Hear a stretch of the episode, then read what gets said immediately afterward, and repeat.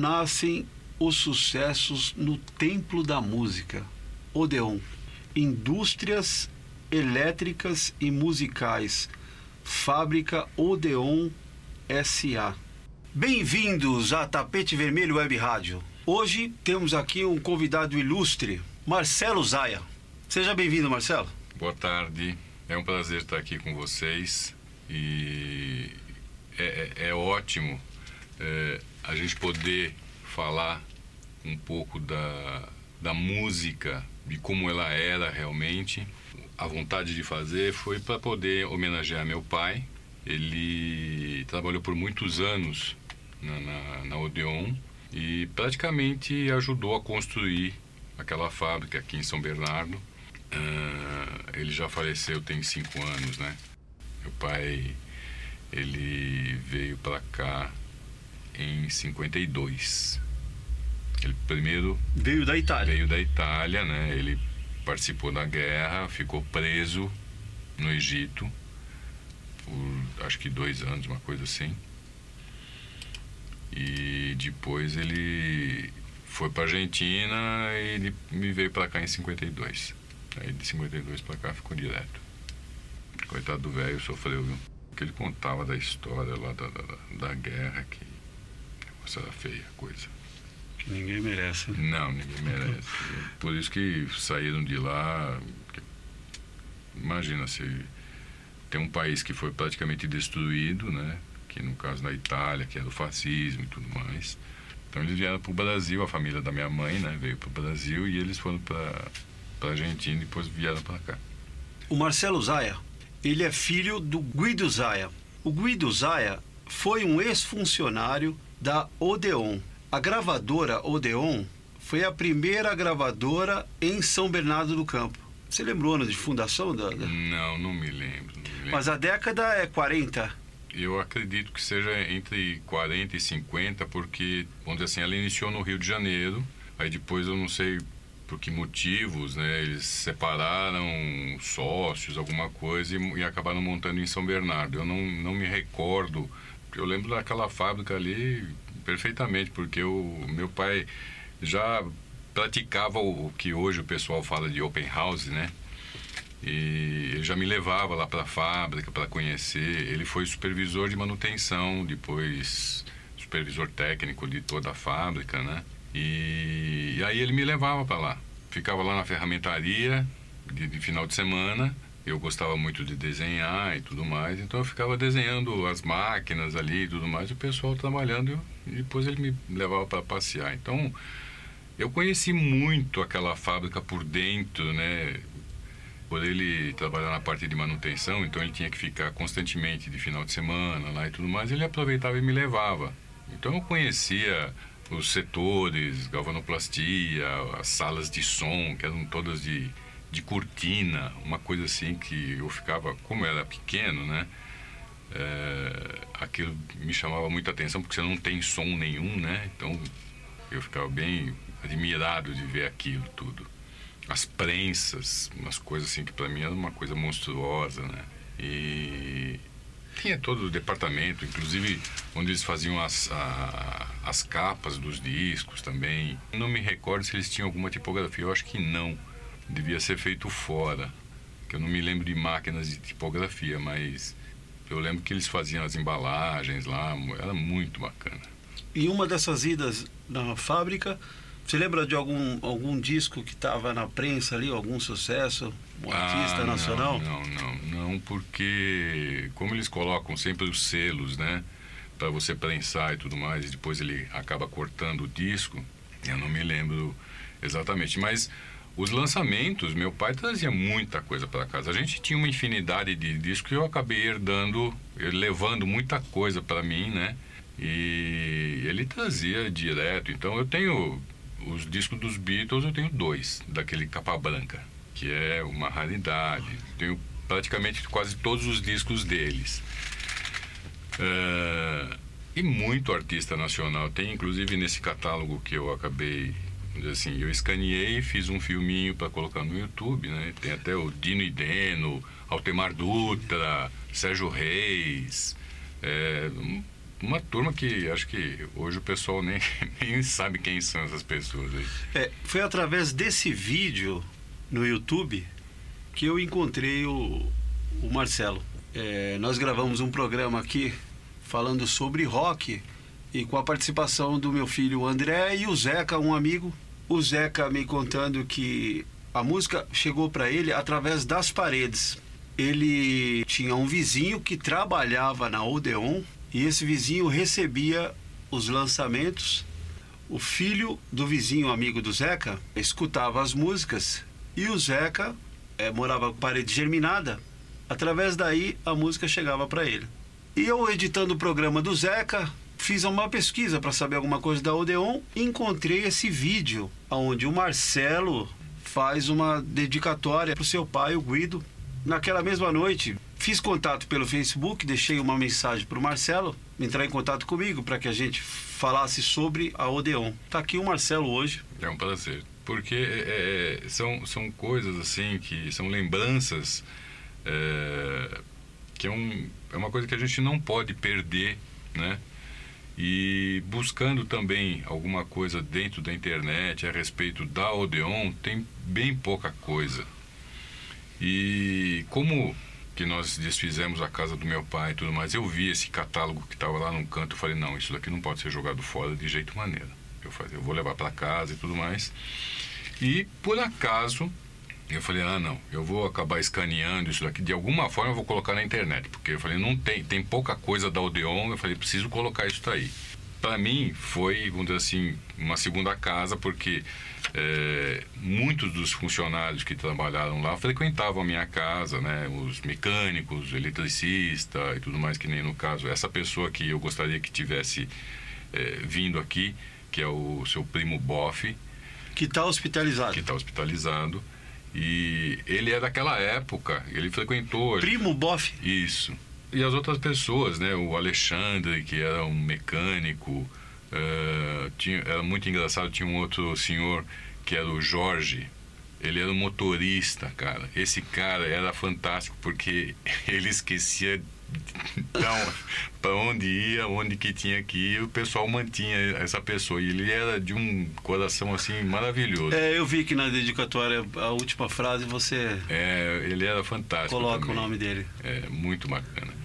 E, e, e, foi isso que me deu essa vontade de fazer. Eu falei, eu preciso colocar esse, esse tipo de coisa aqui, porque tem muita informação aqui que o pessoal não conhece. Inclusive, tem algumas fotos da, de lá da, da, da fábrica, o próprio pessoal que está lá, é, quem, quem foram as pessoas, o diretor, seu Hans Beuger, que, é, que era o chefe dele, né, do meu pai, é, que também frequentava lá em casa. Então, era como uma família aquilo. Era muito bom, muito bacana. Era uma coisa que eles distribuíam para as lojas é, para poder comercializar, né? O estúdio de gravação, se eu não me engano, ele ficava em São Paulo. Eu não sei exatamente o local.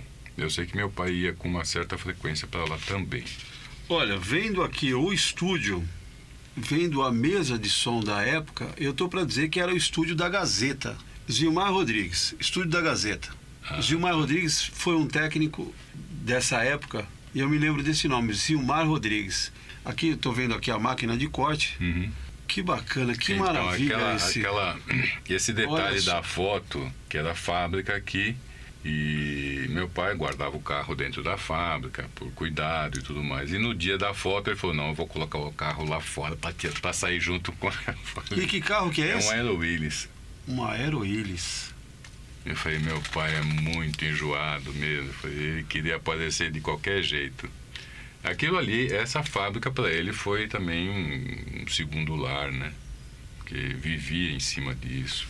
Eu vou disponibilizar essas fotos no site da Tapete Vermelho. www.tapetevermelho.com.br Que eu tô bem parecido com ele, assim. É verdade. Tirando pelo bigode, né? Se eu tirar o bigode, fica igual. Exatamente. o pessoal se preocupava muito, né, com como fazer a, a, divulgação e tudo mais. Você tinha que ir no local, não, não tinha é, o que nós temos hoje da internet, que você joga muita coisa lá dentro e é fácil de você procurar pelo Google.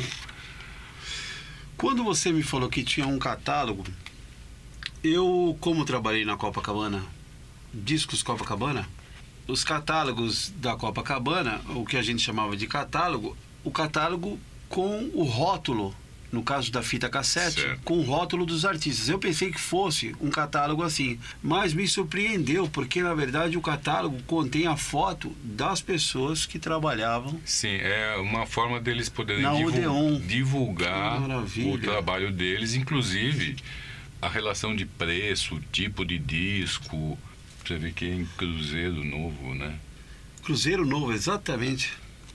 Então daí dá pra você ter uma ideia de quanto tempo faz esse negócio. né? Fábrica Odeon, Rua Odeon, 150, São Bernardo do Campo. Estúdio, Rua Bento Freitas. Poxa, então eles gravavam lá no estúdio. O estúdio da Copacabana, ele era na Bento Freitas 348. Ah, tá certo. A, a Copacabana, já em São Bernardo. Quando o estúdio vem para São Bernardo do Campo, em 1985, é quando eu fui transferido para o estúdio. Ah, tá ok. Então, esse estúdio era o mesmo estúdio, a Odeon usava o mesmo estúdio da Copacabana. Depois, em 92, quando a Copacabana fechou a fábrica aqui, o estúdio voltou para Bento Freitas, que está até hoje lá. É, o estúdio pertence à gravadora Ministério da Graça. Que maravilha, Marcelo. É, e ele além, vamos dizer assim, ele, ele tinha tanta paixão por, pela Odeon que ele inclusive era diretor do Clube Odeon, que era um, um local onde faziam-se é, festas, bailes e tudo mais, bem no centro de São Bernardo mesmo, né? Eu acho que na época eram poucos, acho que só tinha a Associação dos Funcionários Públicos e o Clube Odeon que promoviam os bailes. E ele foi também diretor de lá do clube por muitos anos, que promoviam os bailes. Então chegava, ele, quer dizer, ele trabalhava durante a semana na fábrica, chegava de final de semana e ia pro clube. E a gente frequentava o clube também, né? Ia lá para tomar um guaraná, alguma coisa que para nós também era uma coisa assim fantástica. Era muito bacana. E você tem foto desse clube? Eu tenho, eu acho que tenho, eu, eu, eu gravei no pendrive, tenho duas fotos, né? Eu procurei uma que ele estava com o Moacir Franco. Infelizmente essa foto se perdeu, cara. Eu, mas eu tenho ela de memória. O Moacir Franco era moleque. Tava eles dois lá na frente, na frente do Clube Odeon. Seu pai, nessa época, a foto ele devia ser. devia Não, 20 cabelo anos. preto, cabeludo, preto, tá, se bem que a foto é preto e branco, mas é, se vê pela fisionomia dele que ele era um mocinho. Então é muito antigo aquilo ali.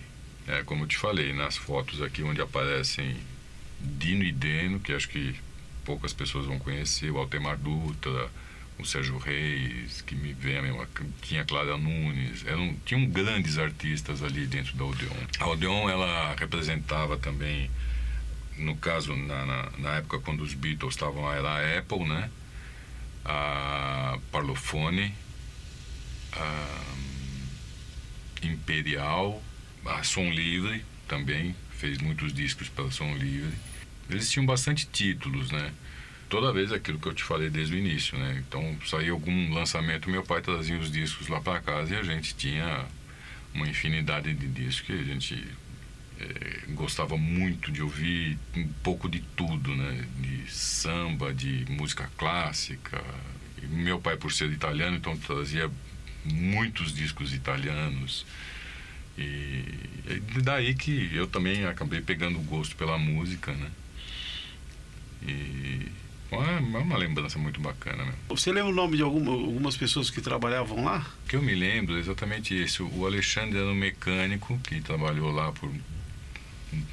frequentava lá a casa da gente também. Esse motorista, o Jorge, o primo Boff, ele até hoje eu tenho contato com ele. É, o senhor Hans, que era o, o gerente geral ali da fábrica, né? Hans Paul Beuger. Seu pai sentia, eu sei como funciona, esse encanto da música é, é indescritível, né? Eu trabalhei por 10 anos aqui na Copacabana e de vez em quando sonho que tô ainda lá trabalhando. É, Então, quem trabalha, somos abençoados, na verdade, trabalhar com música. É realmente, é, um, é um, um, um outro espírito, é uma outra alma que. É, é, só quem trabalha com música entende. É óbvio a dificuldade que é se trabalhar com música. Pelo menos aqui no Brasil é assim, eu não sei nos outros países. Mas sempre foi difícil para músico, para cantor, para a parte técnica. Porque naquela época era como era coisa muito, vamos dizer assim, manual em relação ao que nós temos hoje, né? Que você tinha que reunir todos os músicos para poder fazer a, a- toda a composição e tudo mais. Então você tinha que ter uma organização e só quem é apaixonado por música mesmo para fazer. Hoje não, hoje você consegue gravar um, uma pessoa agora, depois acertar digitalmente e tudo mais, né? Foi Cole que colocaram a imagem do passado com a filha Ah, cantando sim, agora. Exatamente, exatamente. Eles conseguem fazer isso. Isso. Aqui nos discos Copacabana, eu participei de um trabalho Paulo Sérgio e Amigos. Paulo Sérgio já falecido, com as fitas iguais a essa, Uhum. de duas polegadas. Foram feitos novos arranjos para essas músicas, mantiveram a voz dele e um ou outro instrumento e teve a participação de vários outros cantores, que no caso a Martinha, o Antônio Marcos, o Gerry Adriani. Talvez faltaram alguns cantores até pelo fato de contrato de gravadoras. Ah, certo. E teve uma participação em uma das músicas que foi com o filho do, do Paulo Sérgio cantando com ele. E pensa num disco que vendeu na Copacabana. Foi, foi É, deve disco. ter sido mesmo, porque ele era muito bom. Se, se tiverem a oportunidade de procurar pelo YouTube, você vê que o, o Paulo Sérgio tem bastante música ali. Sim. Ele era um ótimo cantor também. Então, ho- hoje em dia a tecnologia tem essa facilidade, né? É, e naquela época já não, era na raça mesmo. Você tinha que juntar todo mundo e se errar, para tudo, começa de novo. É, essa, essa época, a década de 40, eu acho que até 60, eles gravavam com o sistema direto no acetato. O acetato, para quem não sabe, é o disco de vinil mais frágil. E a gravação anterior ao acetato, você gravava direto na cera. Ah, sim. Isso mesmo. Eu li alguma coisa a respeito que no Rio de Janeiro eles faziam a gravadora era em- feito num disco de cera de carnaúba. Carnaúba, exatamente. Exatamente, você tem razão. Que aí depois foi feito, era feito no acetato para fazer a matriz e depois prensagem do- do- dos discos. É, eu, em 1989, eu, eu tive uma experiência bem parecida com essa gravação da cera. No Brasil, a gente usava os analógicos ainda. Em 1989, um estúdio ali na Plínio de Moraes, que era o Switch, eu trabalhei, é, a gente usava analógico. O Rogério e o Marcelo. O Rogério, que era sobrinho do Maurício de Souza, ele comprou um sistema que era o PCM, exatamente uma fita de VHS, só que digital. Então o PCM, só podia entrar dois canais dele. Ele comprou dois. Então você reproduzia de um e gravava no outro. Então as bases eram feitas em tempo real. Se gravava uma base bateria, baixo e guitarra em um take só.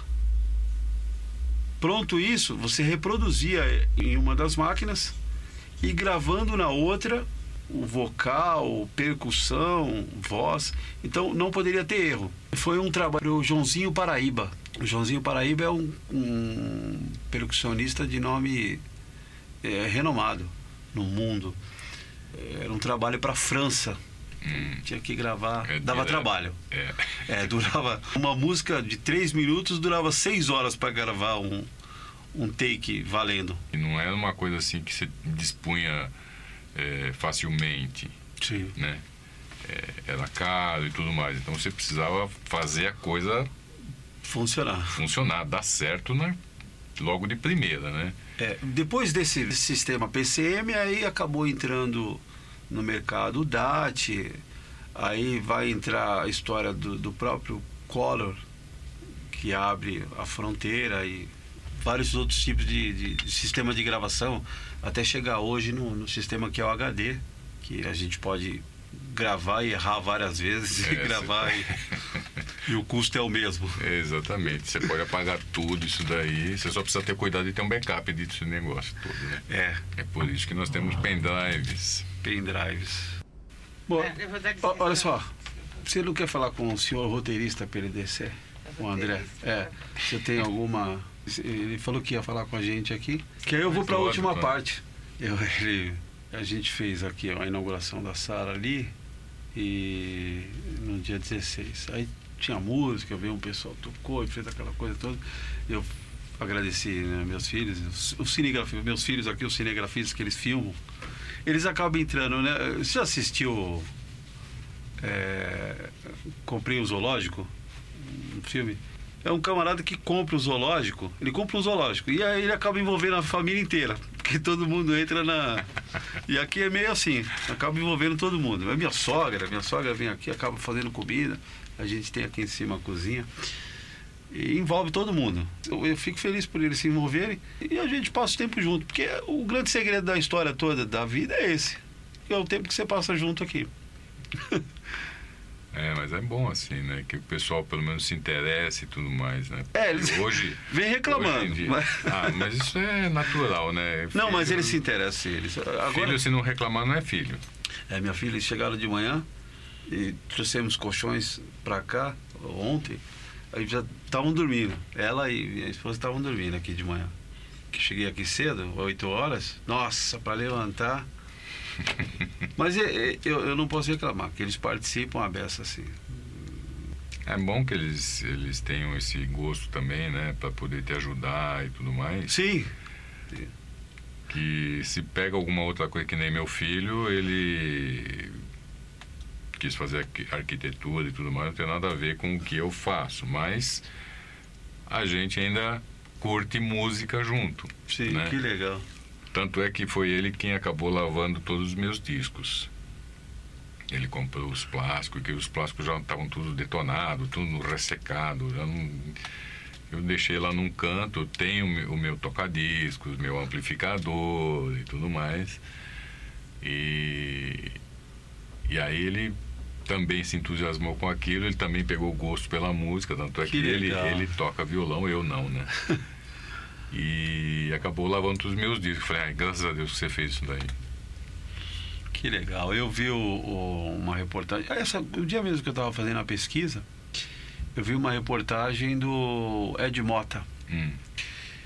E ele ele dá ele não lava os discos, ele dá banho nos discos.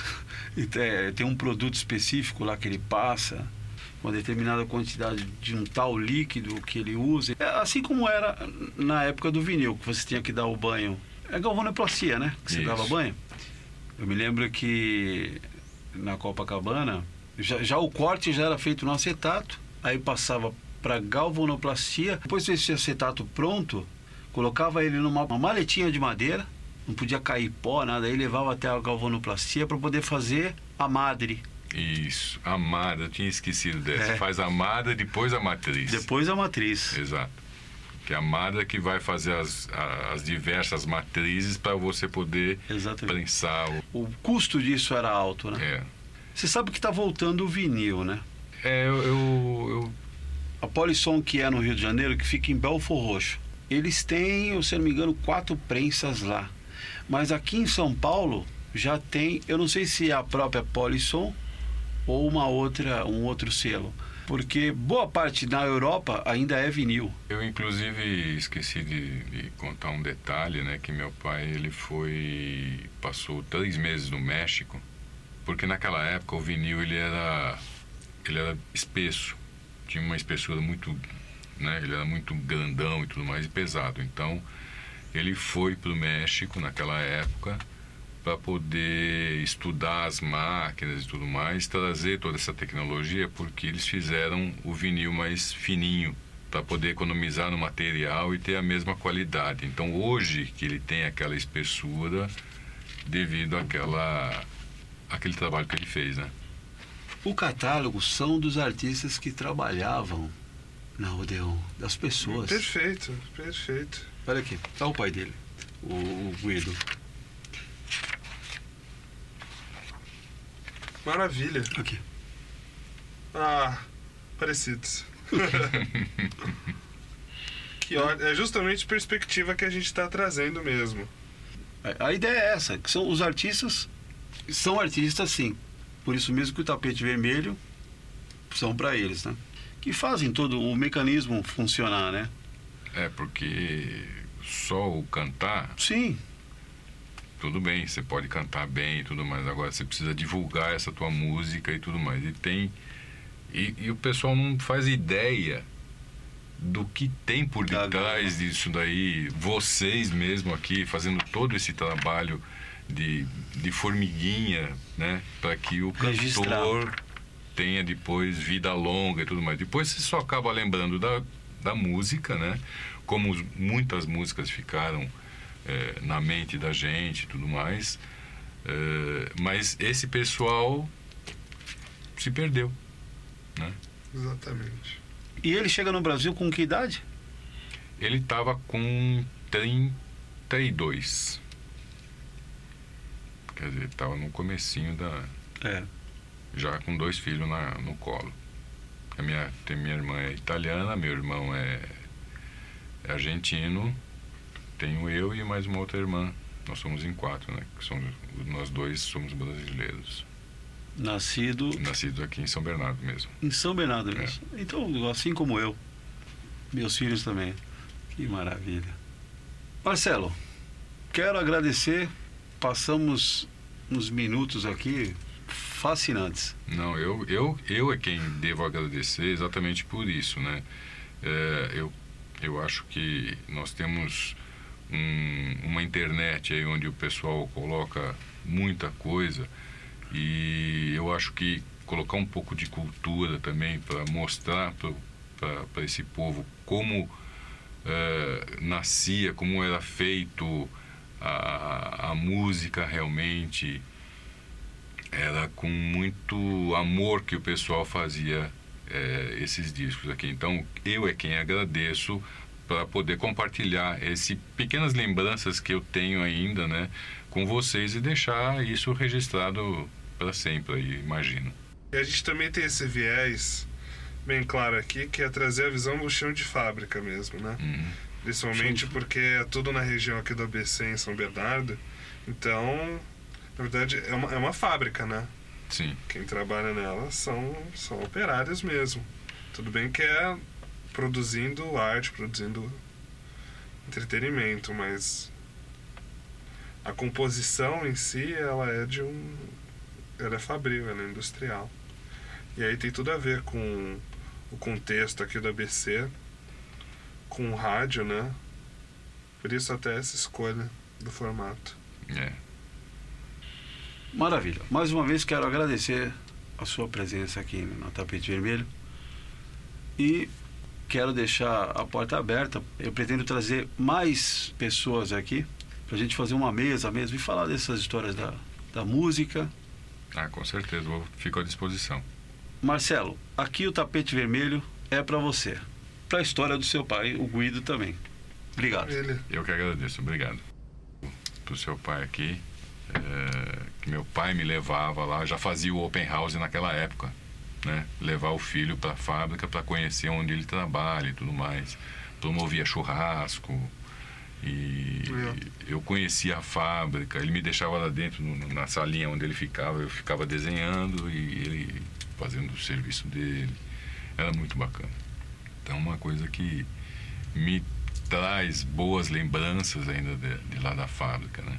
Aprendi a dirigir lá dentro, olha só, porque lá tinha um, um círculo ali e eu ficava dirigindo lá dentro. Meu pai só me deixava dirigir ali. Foi ali que eu aprendi a dirigir. É mesmo, É. que bacana. Tem aqui, tem um carro aqui com a fachada da fábrica. Um Aeroílis. Sensacional. Era dele. Que só ficava lá dentro e O nesse carro dia... só ficava lá dentro, mas o dia que fizeram a foto, eu falei assim, não, vou botar o carro lá fora que é pra mostrar meu carro. Muito bem. Eu- e como ele sabia que ia ficar no catálogo e ia distribuir para todo mundo, né, eu falei, meu, ele só podia ser Tá arte, arte dele mesmo. Olha só. Eu, de vez em quando eu passo ali em frente só pra, pra matar a saudade, né? de onde ele- Que legal. Maravilha. É isso. Ouvimos aqui a história do Guido Zaya, ex-funcionário e dedicado a Odeon, o templo da música.